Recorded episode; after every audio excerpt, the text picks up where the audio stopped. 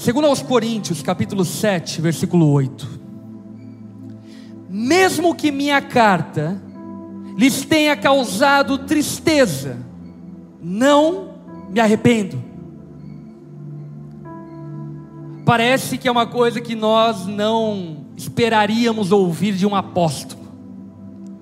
O apóstolo Paulo escreve a primeira carta aos Coríntios, e na primeira carta ele é muito duro ele fala algumas verdades e joga no ventilador algumas verdades que machucam aquela igreja.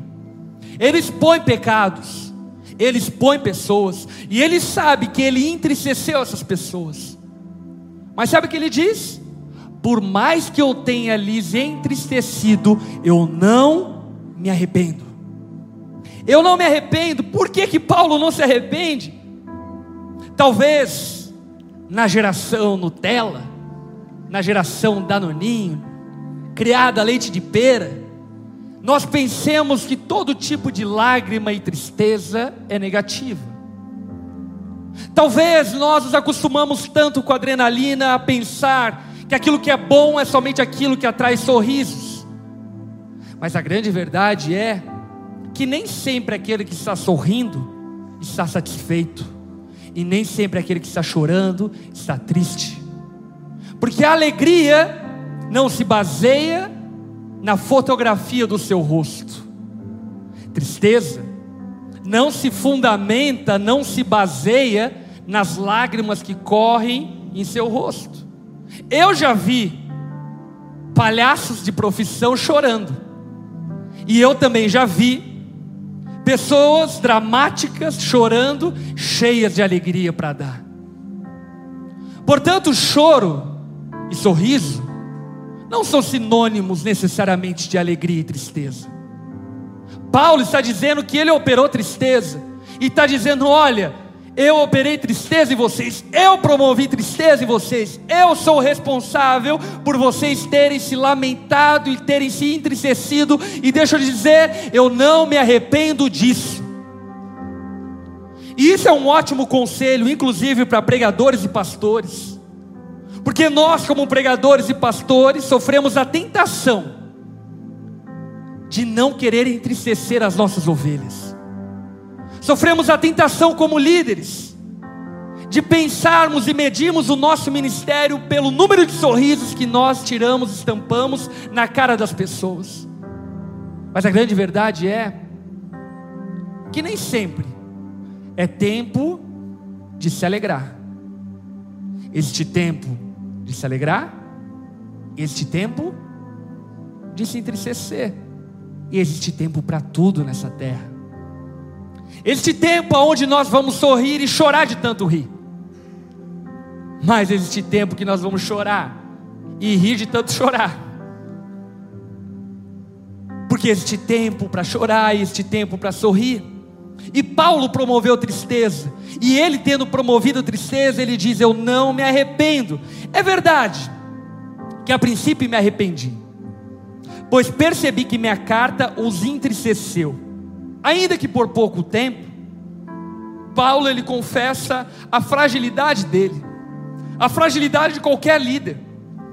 Quando você traz uma palavra dura para os seus liderados, na tua empresa, na tua casa, seja onde for, quando você vê o teu filho chorando, porque você foi firme com ele, duro com ele, eu, como um pai, confesso para você que eu me arrependo. Quando eu caso choro nos meus filhos, primeiramente bate aquele arrependimento e a sensação de que eu cometi um erro. Mas depois, logo depois, você começa a perceber que aquela tristeza foi necessária. Ela foi necessária. Paulo está dizendo de maneira veemente e de maneira contente que ele entristeceu essa igreja. E ele diz no versículo 9: Agora, porém, me alegro, não porque vocês foram entristecidos, mas porque a tristeza os levou ao arrependimento. Deixa eu dizer algo para você. Não existe arrependimento sem quebrantamento. Não existe arrependimento sem entristecimento. É necessário que nós sejamos contritos, para que sejamos alcançados pela graça e pela bondade de Deus. E aliás, a Bíblia diz que o choro pode durar uma noite, mas a alegria vem pela manhã. As nossas lágrimas, quando promovidas pelo Espírito Santo, se tornam a irrigação dos nossos futuros frutos. As nossas lágrimas, quando promovidas por Deus e por um justo arrependimento, elas produzem em nós maturidade, crescimento. A palavra diz que aquele que plantou chorando vai colher sorrindo. Porque enquanto ele planta, ele rega a terra com suas lágrimas. E a tristeza profunda do seu interior faz com que os seus olhos sejam um alimento para a terra, para a terra que irá frutificar. Você nunca irá frutificar se não se entristecer. Você nunca será um bom marido se não chorar pelo mau marido que você é. Você nunca será uma boa esposa se não chorar pela má esposa que você é. Você nunca será um melhor pai se você não chorar pelo péssimo pai que você é. Por esse motivo, a tristeza, na verdade, em grande parte dos momentos, ela é aliada das virtudes. A tristeza, em grande parte dos momentos, ela trabalha ao nosso favor.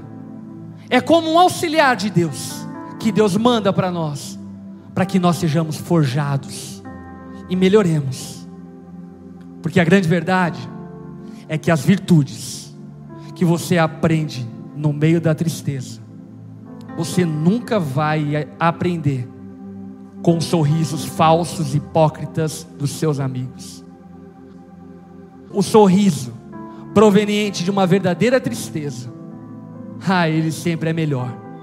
É a melhor alegria que vem pela manhã de um choro todo noturno, do que uma alegria toda noturna que vem acompanhada de um amanhecer de choro. A alegria verdadeira, ela é proveniente da tristeza, e Paulo sabia disso, e por saber disso, ele diz: Eu me alegro eu me alegro não porque vocês foram entristecidos, mas porque a tristeza os levou ao arrependimento, pois vocês se entristeceram como Deus desejava. Agora Paulo vai ainda além. Ele diz que Deus deseja que você se entristeça. Ele está dizendo que é a vontade de Deus que você se entristeça. Paulo sobe um degrau. Ele não apenas faz uma afirmação humana, mas agora ele faz uma afirmação teológica. É da vontade de Deus que vocês sejam entristecidos. Deus deseja que vocês sejam entristecidos. E de alguma forma foram prejudicados por nossa causa. A tristeza, segundo Deus, não produz remorso, mas sim um arrependimento que leva à salvação. E a tristeza, segundo o mundo, produz morte. Agora então nós entramos em um caminho paradoxal. E nesse cam caminho paradoxal, de um lado, nós temos a tristeza segundo o mundo, e do outro lado, nós temos a tristeza segundo Deus. Como discernir qual é a genuína, pura, a boa tristeza? É bem simples. A maneira como você tem para discernir qual das duas é a tristeza genuína são pelos frutos. Sabe por que Judas Iscariotes, quando entristecido, tirou sua própria vida? Porque a tristeza, segundo o mundo, produz morte. Sabe por que nós temos uma geração de potenciais suicidas? Porque a tristeza produzida pelo mundo produz morte. Mas a tristeza produzida por Deus, ela produz vida e vida em abundância. O grande dilema que nós enfrentamos é: quais são as lágrimas que vão correr no meu rosto? As lágrimas que vão correr no meu rosto é porque eu estava namorando um cara que eu não deveria namorar e ele terminou comigo? Ou as lágrimas que vão correr no meu rosto, é porque eu me arrependo de ter deixado a vontade de Deus e ter feito a minha vontade. Qual é o tipo de tristeza que você escolhe ter? Por que você decide chorar? Por que, que você está chorando? Qual é o motivo do seu choro? Por quem você está chorando? Por que você está chorando? Por causa do que que você chora? Eu acredito que Deus está chamando uma geração para chorar o choro produzido por Ele mesmo, o choro de não ser quem você deveria ser, o choro de ter traído o seu amigo, o choro de ter decepcionado Deus. O choro produzido por arrependimento. A Bíblia conta a história de dois choros. O choro de Judas Iscariotes, que chorou uma tristeza segundo o mundo. Por quê? Porque Judas Iscariotes viu a sua reputação ameaçada. Ele havia traído seu próprio mestre, rabino e senhor. E quando ele vê a sua reputação ameaçada, ele chora. Mas em contrapartida, no mesmo episódio, nós vemos Pedro, que também chora. Mas qual é o choro de Pedro? O choro de arrependimento. A lágrima de alguém que sabe que errou, que falhou. E ele chora amargamente. Agora, as lágrimas de Judas o afogaram ao ponto de ele morrer. As lágrimas de Pedro o levaram para um nível mais profundo de intimidade e relacionamento com Jesus. Pelo que você tem chorado? O convite do Evangelho, o convite de Jesus, não é que não choremos mais. O convite de Jesus, o convite do Evangelho, é que nós choremos pelos motivos que Deus chora. Sabe pelo que Deus chora? Deus chora pela nossa incredulidade. Deus se entristece com os nossos pecados. Deus se entristece com a injustiça no mundo. E a pergunta que eu tenho te fazer agora é: quais são os motivos das suas lágrimas? Os motivos dela tem raiz no mundo ou os motivos dela têm raiz na santidade de Deus? Se ela tem raiz no mundo, pare de chorar agora. Não vale a pena chorar por coisas do mundo. Agora, se o teu choro, se a tua lágrima tem fundamento no coração de Deus, chore, chore lubrifique os teus olhos. Tire as lágrimas dos seus olhos e chore desesperadamente, dizendo ao Senhor: Senhor, me ajuda, porque eu sou pecador. Senhor, me ajuda, porque eu preciso do teu perdão. Senhor, me ajuda, porque eu preciso ser melhor e eu não consigo. Chore tudo que você tem para chorar. Porque a grande verdade é que aquele que plantar chorando vai colher sorrindo. E aquele que chorar uma noite inteira, ao amanhecer, experimentará uma alegria incontrolável que ninguém é capaz de roubar. Não uma alegria baseada em sorrisos bonitos para o Instagram, mas uma alegria que emana, que flui, que é visceral, que flui do nosso interior e jorra para todo mundo ao nosso redor. Uma alegria contagiante, verdadeira, proveniente de um coração quebrantado e contrito. Quais são as suas lágrimas? Por que você tem chorado? Para quem você tem chorado?